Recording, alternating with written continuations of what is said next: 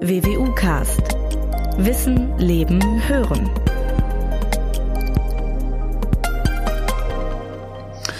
Ja, liebe Hörerinnen, liebe Hörer, herzlich willkommen bei der nächsten Folge des WWU Podcasts. Mein Name ist Norbert Robers, ich bin Pressesprecher der Universität Münster. Es gibt seit einigen Monaten eine neue Zeiteinheit, die sogenannte Corona-Zeit. Wahrscheinlich gibt es dafür sehr vielfältige Definitionen, aber in einem Punkt sind sich wahrscheinlich alle einig, es ist sich nur eine besondere, es ist vor allem eine stressige Zeit. Für jeden Einzelnen, aber eben auch für Paare und Familien. Und darüber wollen wir heute mit einer Expertin sprechen, konkret mit einer Psychologin. Sie ist seit 2019 Inhaberin des Lehrstuhls für Paar- und Familienpsychologie an der Universität Münster, übrigens der einzige derartige Lehrstuhl in Deutschland. Zuvor war sie einige Jahre in Zürich, wo sie auch promoviert und als wissenschaftliche Mitarbeiterin gearbeitet hat. Willkommen beim WWU-Cast Professor Dr. Anne Mielek. Herzlichen Dank für die Einladung. Frau Mielek, bevor wir auf einige Besonderheiten für Paare und Familien auch ausführlich zu sprechen kommen, welche Besonderheiten nehmen Sie als Psychologin in dieser Corona-Zeit wahr? Ist das nicht sogar, wenn man es mal etwas zynisch sogar sagen würde, ein Segen für alle Psychologen, die irgendwie einen gigantischen Feldversuch gerade geschenkt bekommen? Also von eben der reinen Forschungsperspektive, wenn man das mal so, wie Sie es jetzt gesagt haben, nehmen will, stimmt das. Das ist ein Experiment, was keine Ethikkommission der Welt so genehmigen würde.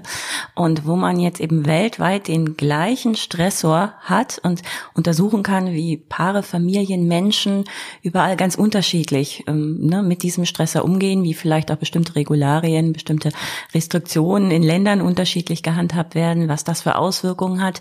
Das ist äh, für Psychologen in der Tat im Moment eine sehr spannende Zeit. Gleichzeitig darf man nicht vergessen, auch Psychologen sind Menschen und sind natürlich ebenso betroffen ja, mit, mit allen Dingen, äh, die da auf Menschen im Moment zukommen.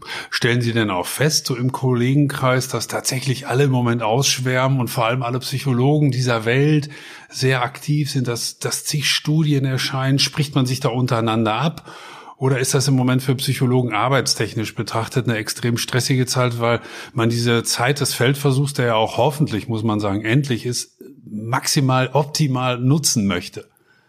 Also es ist schon in der Tat so, dass man natürlich ne, mit Kollegen auch im internationalen Raum zusammenarbeitet und jetzt gerade einige Studien laufen, auch und ne, Längsschnittstudien laufen, aber eben auch kurzfristig in den Lockdowns in verschiedenen Ländern untersucht wird, wie gehen Familien, wie gehen Menschen mit der Corona-Situation um. Und das nicht nur in Deutschland lokal, sondern wirklich auch weltweit, wo, wo man versucht, das eben gegeneinander gegenüberzustellen und mit den Kollegen von ne, vor Ort aus China, aus Pakistan, aus den USA, aus Spanien ähm, ne, weltweit eben auch kooperiert.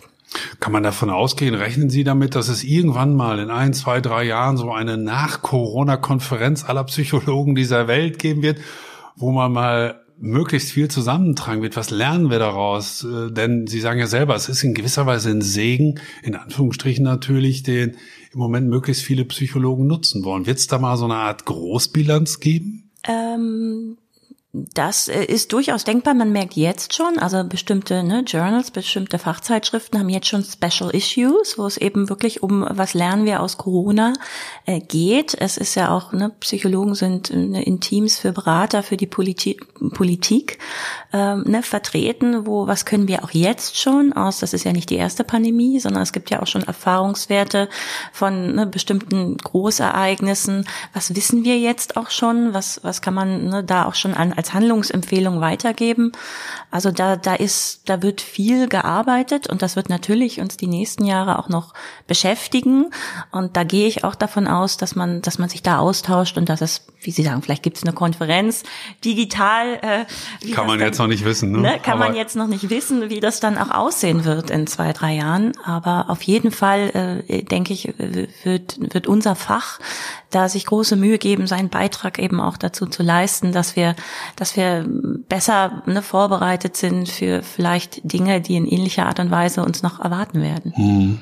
Bevor wir auf viele Details im Laufe dieses Casts zu sprechen kommen, Frau Mielek, vielleicht mal ganz grob am Anfang.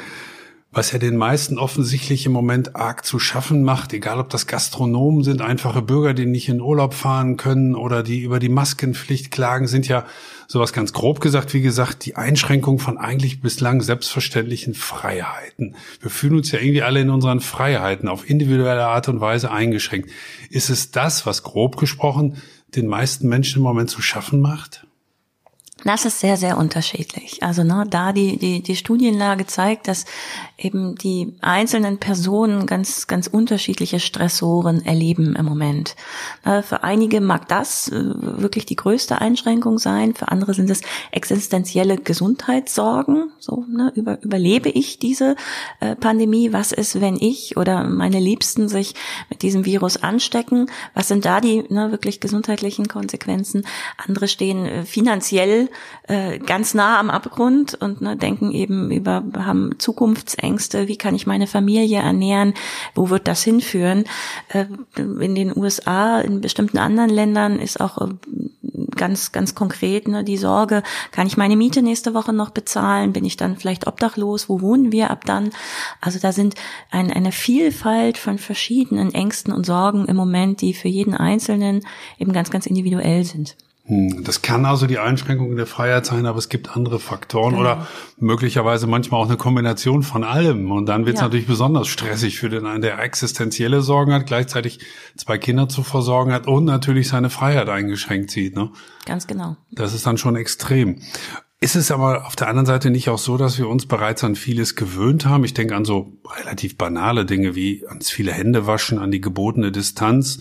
Nur dass uns der Übergang zu dieser neuen Normalität noch etwas schwer fällt der, der Mensch ist ein Gewohnheitstier, das ist zum Glück so. Und ich denke, ne, die Kinder, die jetzt im Moment aufwachsen, also meine zweijährige Tochter, die erinnert mich ganz klar, Mama, du kannst ja nicht in den Laden rein, du musst erst deine Maske aufsetzen. Na, das ist, äh, und fragt in den Büchern, warum denn da keine Maske ist, wenn die da einkaufen gehen. Also ich denke, ne, Kinder zum Beispiel werden jetzt mit neuen Realitäten aufwachsen. Ähm, das das wird ganz selbstverständlich sein und auch viele andere Handlungen werden ne, uns, die wir jetzt schon uns ne, länger dran gewöhnen müssen, äh, ins, ins täglich Blut übergehen, wie Zähneputzen dazugehören. Also das, das ist so, aber natürlich sind diese Übergangsphasen immer schwierig. Also ich kenne noch eine Zeit, wo man im Flugzeug hinten ganz selbstverständlich rauchen durfte. Na, das ist heutzutage völlig undenkbar, dass, dass das möglich wäre oder dass man das mal gemacht hat. Aber daran also, sieht man auch, wenn wo Sie schon sagen, der Mensch ist ein Gewohnheitstier, die Übergangsphase, das ist das Problem. Genau. Aber das Ergebnis, das kann in, unter Umständen in einem Jahr beispielsweise völlig selbstverständlich sein. Ganz oder? genau, ja. Das, das ist gut aus, durchaus möglich. Es wird natürlich bestimmte Dinge geben, die uns eben ne, leichter fallen als andere, sich dran zu gewöhnen. Und das wird auch einigen Menschen leichter fallen als anderen. Ähm, aber äh, man gewöhnt sich schon auch an Dinge. Wir haben schon darüber gesprochen. Es gibt äh, manche Selbstverständlichkeiten, von denen wir uns zumindest zeitweise, vielleicht sogar dauerhaft, man weiß es nicht, verabschieden müssen. Äh, ich denke ans Reisen, ans Feiern, ans Umarmen, ans Händeschütteln. Man weiß nicht, wo die, wo die Reise dahin geht. Ähm, auf der anderen Seite gibt es im Existenznöte, Sorgen um die Gesundheit, eine echte Herausforderung für viele Menschen. Sie haben es schon gesagt. Aber wir wollen jetzt mal vielleicht auch die andere Seite beleuchten. Erkennen Sie auch Chancen in dieser neuen Lebensrealität, beispielsweise für Familien oder auch für Paare? Ja, absolut. Also na, das ist ja eine Krise. Ähm, ist ja immer, ich glaube, das chinesische Zeichen für, für, für Krise ist auch tatsächlich besteht aus eben Gefahr und äh, und, und Opportunity, also und, und Chance. Mhm. Und ähm, so kann man das tatsächlich sehen und das das sehen wir auch schon an ersten Daten, dass manche eben Paare und Familien daran wachsen an dieser neuen ja, irgendwie Alltagsrealität. Jetzt ist so ein bisschen die Frage, wie wie lange brauchen wir, wie viel Atem brauchen wir? Na, das ist ja kein Sprint, den wir jetzt hier im Moment machen, sondern es ist ein Marathon. Und wir wissen auch noch nicht, wie lange dieser ne, Corona-Marathon dauern wird. Kann sein, dass nach 42 Kilometern jemand sagt, oh, wir hängen jetzt hier mal noch 30 dran. Ne? Also deshalb, die, die Frage ist, ob es gelingt, eben auch den Familien, die da jetzt gestärkt sogar rausgehen, ähm, ne, die, die alltäglichen chronischen Stressoren, die auf viele Paare eben doch über längere Zeit jetzt äh, auf viele Paare hinzukommen, das auch langfristig irgendwie zu meistern gemeinsam. Und Können Sie mal Beispiele nennen, wenn Sie sagen, daran wachsen im Moment auch Familien, sie profitieren, profitieren mhm. vielleicht in Anführungsstrichen auch gesetzt davon. Können Sie mal ein, zwei Beispiele nennen? Na, zum Beispiel, was eben, das ist jetzt alles noch nicht belegt, die Studiendaten sind noch nicht da, aber was so die Vermutung ist und was man im Einzelfall vielleicht auch schon sieht, ist, dass Geschwisterkinder wieder ein Stückchen mehr zusammenwachsen. Wo man sonst eben die, ne, die Freunde hat im gleichen Alter und auf die kleine oder eine kleine Schwester gar nicht so angewiesen ist, wo man eben jetzt merkt, na gut, dann äh, spielen wir jetzt zusammen und dann finden wir uns da auch ganz neu und ne, nutzen die Zeit gemeinsam. Es ist für Paare eine, eine gute Chance, auch sich mal wieder auf sich zu besinnen, zu gucken, was sind unsere zentralen Werte, was äh, brauchen wir bestimmte Dinge, die uns sonst im Alltag beschäftigen wirklich, um miteinander glücklich zu sein? Oder gibt es nicht auch kleine Dinge, die uns erfreuen ähm, in der Natur, im Alltag, aneinander, die wir wertschätzen, die wir auch nochmal neu intensiv erleben? Und da ist die gemeinsame Zeit, wenn es einem gelingt, eben die nicht spektakulär, sondern einfach miteinander auszufüllen. Na, irgendwie eine, eine ganz tolle Chance. Also und das, das, gilt auch für Familien. Ich denke zum Beispiel auch an gemeinsame Mahlzeiten, die ja dann möglicherweise äh, selbst für Familien, die es bisher nicht kannten, mehr oder weniger zwangsläufig sich ergeben, weil man eben aufeinander hockt oder das viele Ausgehen im Moment nicht so angesagt ist. Ist das auch ein mögliches Beispiel? Zum Beispiel gemeinsame Mahlzeiten, gemeinsam kochen, die Kinder auch mit einzubeziehen. Also Kochen nicht als notwendiges Übel zu sehen, sondern daraus eine Aktion zu machen quasi, ne? da gemeinsam arbeiten, vielleicht auch neu zu verteilen, äh, ne? zu sehen, gibt es vielleicht Dinge, die wir jetzt immer so gelöst haben, die anders auch gehen und vielleicht sogar besser funktionieren, aber oder, oder zumindest eben genauso gut. Also da auch eine gewisse Flexibilität zu erfahren, zu erleben als Familie. Und eben gemeinsam essen ist als ein ganz wichtiges Beispiel, was sich auch in Studien eben zeigt, ähm, positiv ist für die Entwicklung von Kindern, für irgendwie einen Zusammenhalt. Und das, das sehen wir schon auch, dass eben Familien jetzt gezwungenermaßen diese Tätigkeit äh, gemeinsam eben öfter dann auch, auch nutzen und zusammen erleben. Glauben Sie denn, dass einige Dinge davon, die jetzt Familien schätzen lernen oder auch Paare schätzen lernen, auch dauerhaft Bestand haben werden? Oder besteht die Gefahr, dass man dann doch wieder irgendwann, wenn die Pandemie hoffentlich bald mal vorbei ist, wieder in alte Muster zurückfällt? Oder glauben Sie, dass man Dinge, die man jetzt wirklich wertschätzt, dass sie auch dauerhaft Bestand hat, weil man als Familie beispielsweise sagt, Mensch, dieses gemeinsame Kochen ist doch so großartig, das machen wir jetzt immer so. Ich würde es mir wünschen. Ne? Also natürlich ist das dann auch wieder die Frage, wie setzt es jede einzelne Familie um? Wie bewusst nimmt jede einzelne Familie oder jedes Paar das auch wahr, dass das wirklich was ist, was ihnen gut getan hat, wo sie sagen, das wollen wir jetzt in unseren Alltag dauerhaft integrieren. Ähm, aber ne, im Idealfall äh, wäre das so, ja. Was ja auch im Moment viel diskutiert wird in dem Zusammenhang ist die Digitalisierung. Äh, das klingt für den einen wie eine Verheißung, für den anderen eine Bedrohung. Er sagt, oh Gott, was kommt da auf mich zu? Alles nur nach Technik und so weiter. Der Mensch zählt nicht mehr. Wie bewerten Sie das als Psychologin? Dass das der eine so wahrnimmt oder der andere so, ist wahrscheinlich auf der einen Seite völlig normal. Wir sind nochmal unterschiedlich gestrickt. Aber wie bewerten Sie als Psychologin die jetzt doch erheblich schneller voranschreitende Digitalisierung? Ähm, die hat natürlich ganz viele Chancen und Risiken. Und da merken wir, dass wir eben auch noch nicht ganz genug drüber wissen. Also ne, das ist was, wo wir, wo einfach noch Forschungsbedarf besteht. Wie, wie können wir das gewinnbringend einsetzen und nutzen? Weil das Handy ist nicht mehr wegzudenken. Das war es schon vor Corona nicht. Das ist jetzt noch mal viel bewusster geworden.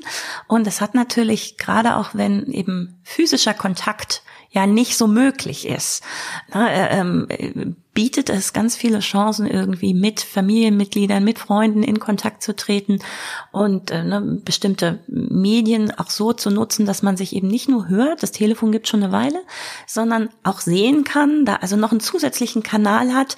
Und äh, also wir haben zum Beispiel Kniffel gespielt mit den mit den äh, ne, Schwiegereltern und all solche Sachen einfach dann über ne, ein Smartphone, was in die Mitte gestellt wurde, wo man sich sehen konnte. Wenn man da kreativ äh, mit umgeht, birgt es ganz viele Möglichkeiten für mhm. Familien. Mhm. Auch eine Großeltern, die dann ihren ihren Enkelkindern halt trotzdem das Buch vorlesen über ne, über äh, Skype oder WhatsApp oder was für FaceTime es da für Möglichkeiten also gibt. Also intelligente und kreative Nutzung von Medien, die einem genau. dann auch wahrscheinlich keine keine Sorgen oder noch viel weniger Angst bereiten. Apropos genau. Digitalisierung, Sie bereiten ja auch aktuell eine Studie über die Smartphone-Nutzung in Familien vor. Was wollen Sie denn konkret erforschen? Ja, genau. Das machen wir im Moment, weil wir eben sehr gerne diese Forschungslücke, die da noch besteht, schließen wollen und uns genauer anschauen wollen, wie Paare das, ne, das Telefon im Alltag nutzen und was das für, für ihre Beziehung bedeutet, inwieweit das schädlich oder aber förderlich ist, wenn man das Telefon ne, beispielsweise mit ins Bett nimmt, äh, mit ins Schlafzimmer nimmt oder äh, ne, in welchen Momenten einfach ist es etwas, etwas Positives, was Interaktionen unterstützt und in welchen Momenten ist es vielleicht doch besser, wenn man das Telefon mal zur Seite legt und sogar ausmacht. Hm. Weil wir finden in ne, Studien, die Kollegen schon gemacht haben, sehr unterschiedliche Forschungsergebnisse. Ne? Es gibt einige Studien, die eben deutlich darauf hinweisen, dass das eher schädlich ist, das Smartphone zu benutzen. Äh, wir haben jetzt in einer Pilotierung eben festgestellt, dass Paare, die angeben, das Smartphone eher häufig zu benutzen, auch über äh, höhere Beziehungszufriedenheit berichten. Gleichzeitig aber, wenn man das Smartphone vor dem Partner nutzt, das eher negativ für Beziehungen äh, ist. Das heißt, da sind, da sind viele Fragezeichen, die wir uns jetzt in einer Tagebuchstudie eben genauer anschauen wollen, wo wir Familien im Alltag begleiten, ganz intensiv begleiten und eben schauen, wie, wie machen die das und, und was hat das für Konsequenzen für die äh, Familienbeziehung. Ich bin jetzt nun kein Psychologe, aber wird es nicht wahrscheinlich so sein, dass es tatsächlich immer individuell sehr unterschiedlich ist? Der eine bewertet es so, der andere so. Der eine sagt, äh, Handy im, im Schlafzimmer, das ist ein No-Go. Der andere sagt, kein Problem. Äh, der zweite sagt, bei der Küche ist das schwierig. Der dritte sagt, in der Küche äh, habe ich damit äh, auch kein Problem. Also glauben Sie, dass man da wirklich große Linien erkennen kann, welchen Stellenwert und welcher Problemfaktor so ein Smartphone tatsächlich heutzutage darstellt? Ja, das denke ich schon. Also das wäre eben, na klar, wir, wir brauchen natürlich dann ein paar mehr Paare. Ne? Also wir müssen eben äh, äh, möglichst viele Familien äh, genauer beobachten. Und dann gibt es schon äh, Möglichkeiten. Manchmal merken die Personen auch selber gar nicht, was das für Konsequenzen hat, sondern wir würden in unserer Studie, oder na, die Idee ist, da die Personen einerseits zu befragen, aber gleichzeitig eben auch ein Stück weit äh, zu beobachten und zu schauen, wie viel ist denn das Smartphone wirklich auch in Benutzung. Ähm, na, manche Personen Personen nehmen das als viel wahr, obwohl das im Vergleich zu anderen vielleicht sogar gar nicht so viel ist. Äh, was wird mit dem Smartphone gemacht? Wenn man sich da gemeinsam Fotos anguckt, äh, da ist das ja eine andere Nutzung, als wenn man da äh, parallel seinen Facebook-Account irgendwie nochmal updatet. Also, dass, dass solche Dinge interessieren uns und da erwarten wir schon, dass wir auch wirklich dann hm, schlussfolgernde, ne, aussagekräftige ne, Schlüsse dann letztendlich. Und wie das bei allen Wissenschaftlern so ist, sie sind natürlich in gewisser Weise auch darauf angewiesen, dass Absolut. jetzt Leute mitmachen. Das heißt, ich vermute mal, Sie suchen auch Paare oder Familien, die sich für diese Studie zur Verfügung stellen, oder? Genau, also wir sind da jetzt auch wirklich erst am Anfang und, und werden, sind natürlich äh, unglaublich dankbar für Familien, die uns da einen Einblick in ihre, in ihre Privatsphäre auch gewähren und sind da noch händeringend auf der Suche. Also ne, wenn da äh, Personen jetzt, wo Sie das hören, auch Interesse haben, sehr gerne im Institut für Psychologie hier an der WWU Münster auf unserer Homepage. Ähm, da finden Sie noch mehr Informationen über die Studie und da gibt's dann auch die Kontaktdaten an wen man sich wenden kann, wenn man sich eben vorstellen kann, an so einer Studie teilzunehmen und uns für die Forschung äh, dort zu unterstützen. Selbstverständlich achten wir auf Anonymität und Datenschutz. Also sowas ist natürlich äh, selbstverständlich, gerade in den heutigen Zeiten.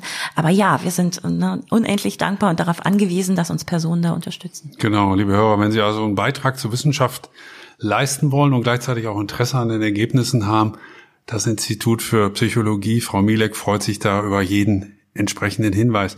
In der Krise, so heißt es aber auch auf der anderen Seite ganz oft, Frau Mielek, reißt man sich zusammen und hält auch zusammen. Ähm, gilt das auch in Corona-Zeiten? Also kann auch Corona so ein, so ein Bindungsfaktor sein in gewisser Weise, dass man Sie haben schon gesagt, jetzt mehr sich aufeinander bezieht, dass man plötzlich merkt, was man für gemeinsame Interessen hat, was bisher eher verborgen war möglicherweise. Also kann eine solche Krise auch ein verbindendes Element sein? Ja, absolut. Also ne, das ist halt, man, man besinnt sich nochmal auf die, auf die wesentlichen Werte und das äh, sehen wir auch, dass so kritische Lebensereignisse äh, ne, Paare zusammenschweißen können. Es, es kann eben auch in die andere Richtung gehen, wenn man nämlich dann bei der ne, Evaluation feststellt, okay, eigentlich sind unsere Werte eben doch nicht mehr so gleich. Eigentlich haben wir uns nichts mehr zu da sagen. Da hat man wenigstens Klarheit, kann man sagen. Da, absolut, ja. Also man muss sich das wirklich jetzt äh, gerade auch so ein bisschen wie so ein wie so ein Schnellkochtopf oder so Katalysator vorstellen, wo irgendwie deutlich wird, passt's oder passt's nicht. Das ähm, ne, meines Dafürhaltens, das macht jetzt nicht unbedingt ne, was kaputt, sondern vielleicht trennt sich jetzt der eine oder andere, der sich in fünf Jahren sowieso getrennt hätte, weil man eben dann irgendwann doch festgestellt hätte, es passt nicht. Jetzt merkt man es ein bisschen früher ne, und zieht vielleicht dann auch schon Schlussfolger und Konsequenzen. Also ich wurde jetzt von vielen ne, Zeitungen gefragt, wie ist es? Ist ein Babyboom zu erwarten oder gehen die Scheidungszahlen in die Höhe? Und? Ich glaube beides. Äh, Im Sinne von, dass diejenigen, die halt sowieso eine Familie gründen wollten, jetzt eben feststellen, okay, das passt. Wir haben jetzt diese Krise zumindestens in den Anfängen super gemeistert. Wir wissen, was wir aneinander haben ne, so, dann können wir da auch ähm, loslegen und unsere Familienplanung fortführen. Und gleichzeitig, dass eben auch Paare, wo vielleicht vorher schon was gekriselt hat, die jetzt gute Strategien hatten, sich aus dem Weg zu gehen und das im Alltag irgendwie noch, noch gut ne, hinbekommen haben, dann jetzt eben auch merken, okay, vielleicht ist es das nicht, was ich möchte und dann auch den entsprechenden getrennten Weg gehen. Das heißt, beides, das passt ja irgendwie auch. So, die aktuelle Zeit ist ja eine extreme Zeit. Das heißt, es ist dann auch sehr wahrscheinlich, dass die Ausschläge nach unten und oben, wenn man das mal so lapidar sagen will, extrem ausschlagen. Also in extrem im Enden, nämlich extrem viele Babys möglicherweise, aber auch extrem, was man ja immer relativ sehen muss, äh, viele Scheidungen. Das könnte schon das Ergebnis sein, meinen Sie? Das könnte durchaus das Ergebnis sein. Ich denke nicht, dass das jetzt in große Extreme gehen wird, aber es könnte durchaus sein, dass man eben Anstiege in beiden Zahlen sieht, wobei man bei den Scheidungsziffern auch immer berücksichtigen muss, dass, ähm, dass in Zeiten ökonomischer Unsicherheit äh, Menschen sich eher nicht scheiden lassen, ne, sondern vielleicht eben dann erstmal zur Trennung greifen, aber vielleicht diesen na, ne, irgendwie auch legalen Schritt dann äh, nicht sofort wählen, weil es natürlich dann auch nochmal einen finanziellen Einbußen äh, als Konsequenz hat. Und gerade wenn eben nicht klar ist, wie kann man die Miete zahlen oder na, wie geht's jetzt auch finanziell weiter, äh, da vielleicht auch gemeinsam eben in einem Unternehmen drin hängt, ne, gemeinsam irgendwie ein Restaurant führt, dass da äh, natürlich auch äh, irgendwie solche Gedanken eine Rolle spielen. Mhm. Auf die Scheidung komme ich äh, unmittelbar hier nach jetzt auch zu sprechen. Ähm, vorher noch ein Gedanken oder eine, eine Frage zum, zum Thema Lagerkoller ähm, für Familien. Wir haben über die Chancen gesprochen, aber wie schätzen Sie diesen Faktor ein des Lagerkollers, dass man sich irgendwann fürchterlich auf die Nerven geht, dass man raus muss, dass man andere Leute sehen will? Oder ist das auch etwas, der Mensch ist ein Gewohnheitstier, an das man sich relativ schnell gewöhnt? Ja und nein. Also ich denke, ähm, bestimmte Familienmenschen werden sich da gut dran gewöhnen. Es gibt aber Konstellationen und Familiensituationen, äh, wo man ne, Lagerkoller ist äh, so ein lapidares Wort, aber wo man eben sich auch, wo wir auch als Fachpersonen uns äh, wirklich auch Sorgen machen, ja, wenn dort vielleicht vorher schon irgendwie eine kriselnde ähm, Paarbeziehung war, wenn vielleicht auch eben Impulsivität, Aggression, Gewalt äh, in den Thema war, äh, wenn man dann so aufeinander hockt und eine möglichst wenig, weniger Rückzugsmöglichkeiten hat und Strategien, die einem sonst helfen, vielleicht auch nicht nutzen kann, ist das natürlich eine Gefahr, eine Gefahr für Familien, eine Gefahr auch für Kinder, wo ähm, also beispielsweise, die sich äußert in häuslicher Gewalt. Ja, zum Beispiel. Ne? Also sowas kann, ähm, sind die Vermutungen, die dunklen Ziffern sind hoch, da weiß man natürlich auch nicht genau, wie, wie es aussieht, aber es kann durchaus eben, erste Studien aus den USA vor allem weisen leicht darauf hin, dass äh, ne, Gewalterfahrungen, äh, dann auch Ausbrüche eben unkontrollierter äh, ne, verlaufen und, ähm, und, und gerade wenn eben Schule und eine Einrichtung, die das sonst auch mit abfangen, eben äh, dort nicht vorhanden sind, äh, das äh, für Familien schwieriger sein kann. Mhm. Und das ist jetzt das Extrem natürlich. Das kann aber auch in kleineren Momenten ne, schon sein. Es muss ja nicht immer in Gewalt enden, aber auch verbale Gewalt, Verletzungen, die dann entstehen, ne, emotionaler Art, weil man einfach ein Wort das andere gibt und man sich da nicht im Griff hat. Das ist natürlich schon eine Gefahr, die, die durchaus auch da ist in, in solch einer Situation, wo man unter Stress aufeinander hockt in einer Form, die man sonst vielleicht so auch nicht hat. Hm, Verletzungen, die entstehen, da sind wir tatsächlich indirekt auf dem Weg, uns dem Thema, was ich gerade schon gesagt habe, nochmal etwas genauer zu widmen, nämlich ähm, die Zahl der Scheidungen. Die geht seit 2006, wo es, glaube ich, 190.000 etwa gegeben hat, kontinuierlich seitdem zurück. 2019 gab es nur noch, in Anführungsstrichen, 149.000. Das scheint ja irgendwo ein stabiler Trend zu sein. Haben Sie dafür eine Erklärung? Ähm, ja, also es ist stimmt, dass die Scheidungszahlen gehen leicht zurück, muss man sagen, die Eheschließungen aber auch. Also die sind die, die stagnieren ähm, so, gehen mal ein bisschen hoch, wieder so ein bisschen, ein bisschen runter. Wenn man es eben zu den 80er Jahren vergleicht, da waren das eben locker 100.000 Eheschließungen mehr pro Jahr. Na, also das, das muss man ja auch berücksichtigen bei den, bei den Scheidungszahlen. Aber es stimmt, es ist, hat sich jetzt so ein bisschen bei so 35 Prozent quasi irgendwie stabilisiert in den letzten Jahr, letzten Jahren. Äh, was wir allerdings sehen, ist, dass äh, sich eine andere Gruppe auch scheiden lässt. Also da gibt es eine klare Veränderung im Vergleich eben zu den Dekaden davor, dass man sich eben jetzt auch nach 20, 25 Ehejahren noch scheiden lässt. Das war eher unüblich äh, damals vor vor vielen Jahrzehnten. Das heißt, wenn man sich früher hat scheiden lassen, dann hat man das relativ zügig gemacht, nach sieben, acht, neun, zehn Jahren. Wenn man heute auch nach 20, 25 oder 30 nicht mehr davor zurückschreckt? Ja, genau. Das ist so der Trend? Das ist der Trend. Es gibt zumindest einen Anstieg in dieser Altersgruppe oder in dieser Gruppe der Ehedauer, äh, wo man eben merkt, dass, dass dann doch nochmal überlegt wird, hey, ich habe noch ein paar Rentenlebensjahre vor mir und ich möchte die vielleicht eben nicht mehr mit dem jetzigen Partner verbringen, mit denen ich Kinder großgezogen habe etc. Jetzt merkt man, dass man sich auseinandergelebt hat. Das war vielleicht auch früher schon so, aber da ist man dann eben zusammengeblieben, während man heutzutage dann doch noch mal ähm, eher bereit ist, da dieses Risiko zu wagen. Gibt es aus Ihrer Sicht, äh, die Sie ja auch beispielsweise lange Zeit in, in der Schweiz, glaube ich, als Familien- oder Paartherapeutin gearbeitet haben, gibt es so Klassiker für die Gründe einer Trennung? Dinge, die sich seit Jahrzehnten, sagen wir mal, nicht ausrotten lassen. Und auf der anderen Seite gibt es Trends für neue Gründe. Sie sprachen gerade davon, es gibt auch eine neue Gruppe, die sich vermehrt scheiden lässt, die etwas älteren. Gibt es da Veränderungen bei den Gründen, sowohl Klassiker, die es immer geben wird wahrscheinlich, und neue Gründe für eine Trennung? Muss ich überlegen. Also, ne, wenn Sie Paartherapeuten fragen, dann sind die, die Gründe, warum sich Paare scheiden lassen, oftmals ein bisschen anders, als wenn Sie die Paare direkt fragen. Ne, also, die, die würden dann äh, ne, so wahrscheinlich noch mal ein bisschen was anderes antworten. Von paartherapeutischer Sicht ist es doch oft, dass eben die Kommunikation ein Problem ist in Partnerschaften, dass da unterschiedliche Erwartungen, das ist ganz normal, wir sind unterschiedliche Personen, äh, eine große Rolle spielen, wo es die Paare nicht mehr schaffen, ähm, darüber so zu sprechen, dass diese Erwartungen äh, zumindest offen miteinander irgendwie geklärt werden können. Und da Woran liegt das? Redet man dann zu wenig oder redet man aneinander vorbei?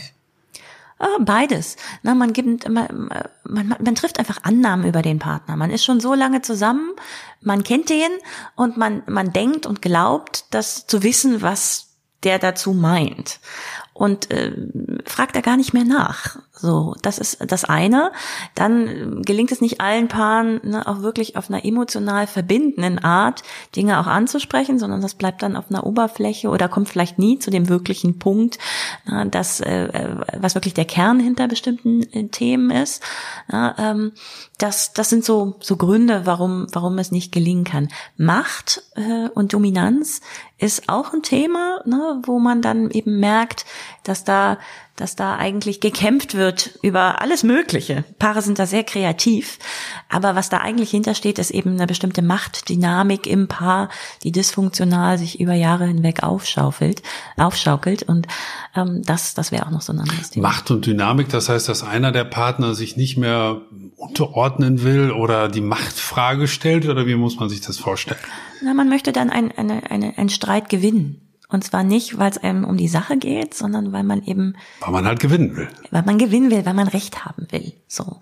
Und das ist natürlich nicht, nicht hilfreich, wenn man wirklich Themen und Probleme in der Partnerschaft, die es immer gibt, ne, äh, lösen möchte. Und äh, das Paaren, die das gelingt, die sich auch gerade, ne, das merkt, merkt man ja eben auch in der Forschung, jetzt die, die es schaffen, in solchen Krisenzeiten, wie wir sie gerade haben, gemeinsam Stress zu bewältigen. Eben nicht jeder für sich alleine, sondern gemeinsam diese Dinge als ein gemeinsames Problem ansehen und auch an einem Strang ziehen. Das sind die Paare, die mit großer Wahrscheinlichkeit gestärkt und eben äh, sehr viel äh, ne, besser aus so einer Situation rausgehen als die Paare, denen das eben nicht gelingt. Wir haben schon gerade über den Trend gesprochen. Es gibt zwar mehr Scheidung, äh, weniger Scheidung als noch vor einigen Jahren, auf der anderen Seite auch wesentlich weniger Eheschließung. Ähm, das heißt, so insgesamt scheint das ja so ein bisschen auf wackeligen Füßen zu stehen. Glauben Sie, dass viele Paare, die Probleme haben, einfach nicht früh genug gegensteuern? Ist das möglicherweise auch ein Grund, dass man schneller, früher mal Stop sagen muss, sich intensiver auseinandersetzen muss, Hilfe suchen muss? Absolut, und da sprechen Sie einen, einen, ganz wichtigen Punkt an, der mir auch so ein bisschen am Herzen liegt. Wenn wir Zahnschmerzen haben, gehen wir zum Zahnarzt. Ne? Sobald es irgendwo puckert, äh, suchen wir uns da Hilfe, Unterstützung. Im Gegenteil, wir gehen sogar regelmäßig zur Zahnvorsorge, ne? zur Zahnpflegevorsorge, dass da auch ja kein Loch entsteht. Lassen uns nochmal zeigen, wie man durch die Zahnzwischenräume am besten mit welcher Technik das sauber machen kann. Das machen wir ganz selbstverständlich. Aber kennen Sie jemanden, der regelmäßig zur Paarvorsorge, zur Paarpflege äh, geht und sich da regelmäßig eben Unterstützung sucht. Mal die und, Zwischenräume untersuchen lässt. Genau, ja, na, einfach mal guckt. Mal ne? genauer hinschaut. Mal genauer Mhm. hinschaut, was funktioniert super, worauf können wir aufbauen, wo sind vielleicht erste kleine ne, Belege, die man vielleicht doch mal lieber erstmal jetzt schon abmachen sollte, bevor die zu, zu Karies werden und große Löcher in die Beziehung fressen. Und, und das ist eben sehr, sehr schade. Also viele Paare kommen eben dann, wenn es zu spät ist, wenn beide mit dem Rücken an der Wand stehen, wenn eigentlich das die allerletzte Chance ist, die der Partnerschaft noch gegeben wird. Während wenn man eben zwei, drei Jahre vorher, wo es angefangen hat zu kriseln, schon sich hätte Unterstützung gesucht, wo beide Partner noch an Bord waren, wo beide Partner noch in die Be Beziehung investieren wollen und kämpfen für die Beziehung, dann kann man auch als Paartherapeut eben viel besser arbeiten und viel mehr erreichen, als wenn es eigentlich schon im Brunnen gefallen ist, das Kind. Warum machen Paare das nicht Ihrer Erfahrung nach? Weil sie, ich nenne mal zwei mögliche Gründe, weil sie sagen, das schaffen wir schon, wir haben ja schon vieles andere auch geschafft. Oder weil sie auch eine gewisse Scham verspüren. Man muss sich ja auch gegenüber einem Externen, auch wenn es ein Therapeut ist, der zur Verschwiegenheit verpflichtet ist, trotzdem bleibt es ein Externer, muss man sich in gewisser Weise ja auch entblättern. Sind das auch Gründe oder können das Gründe sein, warum man es nicht macht? Ja, absolut. Also ich denke, es ist beides, ne, im Sinne von, ja, so schlimm geht's uns ja noch nicht, wir brauchen das nicht, noch nicht, Fragezeichen, aber äh, es ist sicherlich auch das, dass eben die Psychologie oder so dieses, ich, ich bin doch nicht krank, ich muss doch nicht zu einem Therapeuten gehen, ne, auch immer noch so diesen ein bisschen leicht negativen Beigeschmack hat. Und das ist, das ist sehr, sehr schade, weil es gibt ja ne, auch Paarberatung, Paarcoachings, ähm, es gibt auch so Informationsveranstaltungen, die ganz niederschwellig sind, äh, wo, wo es gar nicht darum geht, irgendwas Krankes jetzt zu heilen, sondern wirklich eine Unterstützung zu leisten bei, bei Alltagsdingen, wo man vielleicht irgend, irgendwie so, so ein paar Tipps und Tricks sich noch mitnehmen kann für die Partnerschaft, für die Pflege der Partnerschaft und äh, wo, wo auch uns eigentlich die Digitalisierung wieder, Sie hatten vorhin ja über Chancen, äh, na, nach Chancen gefragt, wo uns auch hier die Digitalisierung gut helfen kann, weil viele Angebote jetzt auch ne, bei Beratungen irgendwie jetzt auf, auf Online-Möglichkeiten eben umgeschaltet wurden, wo man sich da auch niederschwellig irgendwie da schon Anregungen suchen kann, nicht nur den Ratgeber lesen, sondern vielleicht auch mal so ein kleines Training eben online mitmachen kann. Es gibt äh, gut wissenschaftlich fundierte Apps, die einen da unterstützen können im Alltag. Und äh, da, da gibt's wirklich viele Möglichkeiten, wo ich es immer sehr schade finde, dass Paare, die vielleicht auch gar nicht kennen, ne, irgendwie auch gar nicht wissen, dass es da solche Angebote gibt und dass man die, die nutzen kann und eben im Idealfall auch nutzen würde. Ich vermute mal, dass Sie durchaus was davon halten, was in den USA, habe ich mal gelesen, durchaus Usus ist, nämlich sogenannte Beziehungstrainings. Ist das eine Form, wo Sie sagen, ja, die habe ich mal kennengelernt als Wissenschaftlerin, das könnte ich auch vielen hier in Deutschland empfehlen? Ist das ein Modell? Das gibt es nicht nur in den USA, das gibt es auch hier in Deutschland. Also es gibt zum Beispiel ähm, das ähm, das, das EFL, das Ehe, Familien, Lebenstraining, na, das äh, wird oft über kirchliche Träger angeboten. Ähm, es, es gibt aber auch ne, verschiedene, es gibt Parlife, das ist ein Schweizer Programm, was es hier auch in, in, in Deutschland gibt. Das ist auch so ein Präventionskurs, wo man sich wirklich ein Wochenende mal Zeit für die Paarbeziehung nimmt. Ähm, es gibt das Parlife beispielsweise auch online. Ne, Das kann man auch online machen, wenn man jetzt da nicht gleich ein ganzes Wochenende für investieren möchte. Also da gibt es ganz viele Möglichkeiten. Ich selbst führe zum Teil oder habe diese Trainings auch durchgeführt und kann die absolut empfehlen. Also das ist, das ist was sehr Sinnvolles, äh, wo man eben nochmal und für verschiedene Paare eben gucken kann, ähm, Ne, was, was, was fehlt uns gerade? Was, was brauchen wir? Was machen wir super? Wo können wir drauf aufbauen?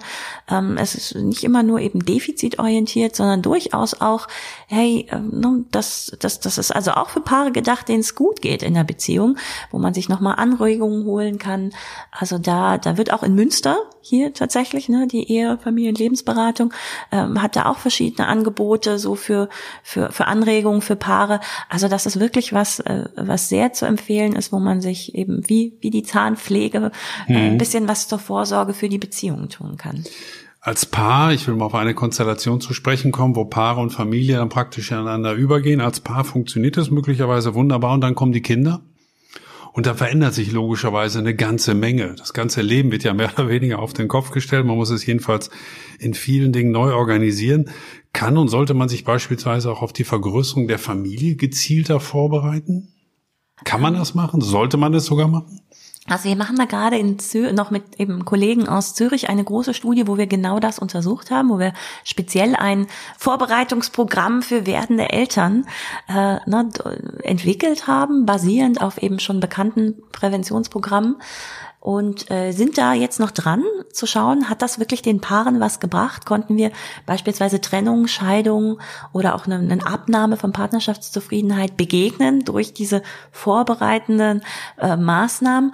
Und die Ergebnisse liegen leider noch nicht vor. Ähm, ich, ich hoffe sehr, dass, dass uns das ne, gelungen ist, weil ähm, eine Geburt eines Kindes ist ein kritisches Lebensereignis, ist ein ganz schönes Lebensereignis. Aber es ist eben tatsächlich für die Paarbeziehung mit ganz vielen Veränderungen verbunden. Und wir sehen in der Forschung, dass die Paarbeziehungen, äh, ne, auch die Zufriedenheit da einen ganz großen, äh, ne, einfach mal, wenn man sich das so als Linie vorstellt, es fängt oben an und dann fällt das so ab, kurz nach der Geburt des Kindes, weil natürlich die Stressoren, die durchwachten Nächte, der wenige Schlaf, die ganzen neuen Anforderungen, die an die Partnerschaft gestellt werden, äh, eine Paarbeziehung nicht unbeeindruckt lässt. Das ist ja auch möglicherweise für den einen oder anderen Mann oder Frau eine berufliche Neuorientierung damit beispielsweise zwangsläufig verbunden. Also ich kann mir vieles vorstellen, was dann auf den Prüfstand gestellt wird. Äh, ich meine, vorausschauen sollte man sagen, das überlegt man sich vorher, aber das sagt sich wahrscheinlich leichter, als es nachher ist für viele, oder? Ja, und man überlegt, also man, das sich zu überlegen, theoretisch und dann praktisch zu erfahren, ist ja doch nochmal was ganz anderes. Und man, die Paare merken dann auch schon schnell, dass eben vielleicht Rollenmodelle, die vorher gut, ganz paritätisch funktioniert haben, dann doch eher auch traditioneller werden, schon allein, weil ja das oft die Mutter ist, die dann zu Hause bleibt und dann vielleicht auch doch mehr Hausarbeit übernimmt. Ne? Und dann da auch wieder Dynamiken entstehen, die vorher gut funktioniert haben, die jetzt neu ausgehandelt werden müssen und die dann so nicht funktionieren. Gleichzeitig hat man eben als Paar viele Dinge, die man vorher, die einen verbunden haben, die man gerne zusammen gemacht hat. Es fängt bei der Sexualität an, das hört eben bei gemeinsamen Kinobesuchen auf, hat man weniger Zeit und eine Energie, das auch weiterhin so gemeinsam äh, zu machen, weil da erstmal ne, so ein kleines Lebewesen ist, was ganz viel Aufmerksamkeit fordert. Wenn man sich äh, die ein oder andere Studie anschaut, ähm, über die, die sich mit Jugendlichen, Heranwachsenden beschäftigt, Frau Milek, dann, dann lese ich da zumindest häufig raus, dass die Familie nach wie vor das Sehnsuchtsziel, das, das Sehnsuchtsmodell auch tatsächlich noch der jüngeren Generation ist. Wie erklären Sie sich das? Ist, warum ist dieses Modell seit Jahrhunderten so erfolgreich und auch unter den jetzt 16-, 17-Jährigen nach wie vor mehrheitlich das Modell schlechthin? Ja, das ist eine gute Frage. Äh, das ist tatsächlich so. Also wir finden eigentlich in allen Studien ne, mit Jugendlichen ähm, dass das Ziel, eben einen Partner fürs Leben zu finden und gemeinsam eine Familie zu gründen, mit eins der obersten Prioritäten ist und dass das äh, für Jugendliche ne, gerade auch und, und, und trotzdem sie vielleicht aus zerrütteten Familien kommen und äh, vielleicht auch Scheidungserfahrungen erlebt haben, ähm, sie sich das trotzdem wünschen. Und äh, dass das scheint irgendwie doch was, was Menschengemachtes zu sein, dass man eben einen Partner hat, dass man auch eine, eine Bindung, die man vielleicht früher eben zu Eltern aufgebaut hat, jetzt auch im Erwachsenenalter aufrechterhalten kann mit einer vertrauten Person, die, ne, die viele diese Funktionen eben auch ausfüllt. Und das macht auch psychologisch tatsächlich Sinn. Also dass, ne, dass man da weiterhin so ein Bedürfnis hat einer, einer äh, vertrauten Person, dass man da gemeinsam irgendwie auch eine Sicherheit äh, ne, zu einem Menschen hat. Und das gilt ja, Sie sagen schon, das scheint ja uns Menschen insgesamt so gegeben zu sein. Das ist ja in Peru oder Kapstadt oder in Schweden nicht viel anders als in Deutschland. Also das ist ja weltweit tatsächlich so das Modell schlechthin und steht so ein bisschen dem Trend, den man ja manchmal so zumindest im Hinterkopf hat, der steigenden Individualisierung der unserer Gesellschaft steht ihm ja entgegen. Nein, die Familie, salopp formuliert, ist nicht tot zu kriegen, oder? Nein, die ist nicht tot zum Glück. Ähm, was man allerdings schon eben eben sieht, sind, dass die Barrieren ne, äh, die, die einen früher eben dazu gebracht haben, diese Familie auch aufrechtzuerhalten. Äh, ne, das sei es religiöse Art oder auch gesellschaftlicher Art, finanzieller Art, die verändern sich. Und im Zuge der Individualisierung ist es schon so, und diesen Trend bemerken wir, dass man äh, nicht mehr ganz so viel bereit ist, diesem übergeordneten Ziel der Familie eben auch unterzuordnen. Und das gerade auch mit der äh, gefühlten ähm, Fülle an Alternativen, die Tinder und Parship und Co. einem suggerieren, wo man einfach nur nach rechts und links swipen muss, um zu sehen, was dann noch alles an Partnern vielleicht potenziell viel und besser Und auch nur elf Minuten warten muss. Genau, ne? so ähm, das ist natürlich was, was es eben früher nicht gab und was jetzt einem irgendwie immer noch so das Gefühl gibt, hinter der nächsten Ecke ist noch was Attraktiveres als das, was ich jetzt gerade habe. Und gerade in Krisenzeiten, wenn vielleicht das mal ein bisschen holpriger läuft in der Beziehung, ist natürlich dann die Versuchung zu sagen, na gut, dann gucke ich mal nach rechts und links, ein Tick größer, als es früher der Fall war. So.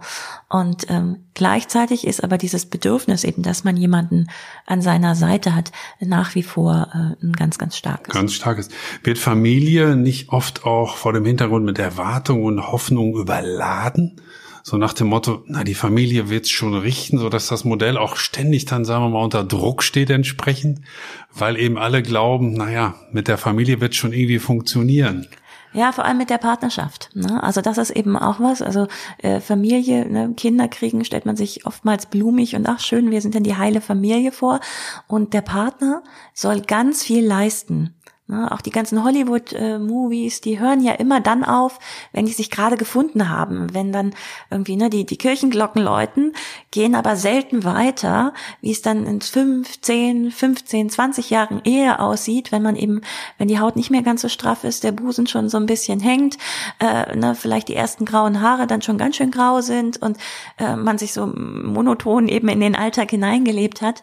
Und äh, das, das ist ein Problem, weil natürlich äh, ne, das äh, auch wieder was, wo man im Prinzip überlegen könnte, ob man nicht schon bei Jugendlichen anfängt, Vorsorge zu betreiben, nämlich auch realistische Erwartungen an Beziehungen, an, an Ehe, an Gemeinschaftlichkeit irgendwie zu, zu, zu pflanzen, weil da haben, haben Paare, gerade junge Menschen eben oft illusorische Vorstellungen, was der Partner alles leisten können und soll und muss, die ein Mensch gar nicht erfüllen kann und auch nicht erfüllen muss, sondern dass eben manchmal auch, und das ist viel Arbeit auch in der Paartherapie, dass eine, eine gewisse Akzeptanz von Unterschiedlichkeiten, vielleicht auch von, von Dingen, die eben nicht möglich sind mit und durch den Partner. Und eine Überlegung, wie kann man die anders in sein Leben integrieren wie, wie können die äh, trotzdem eine Bereicherung darstellen, aber vielleicht eben nicht vom Partner erfüllt werden.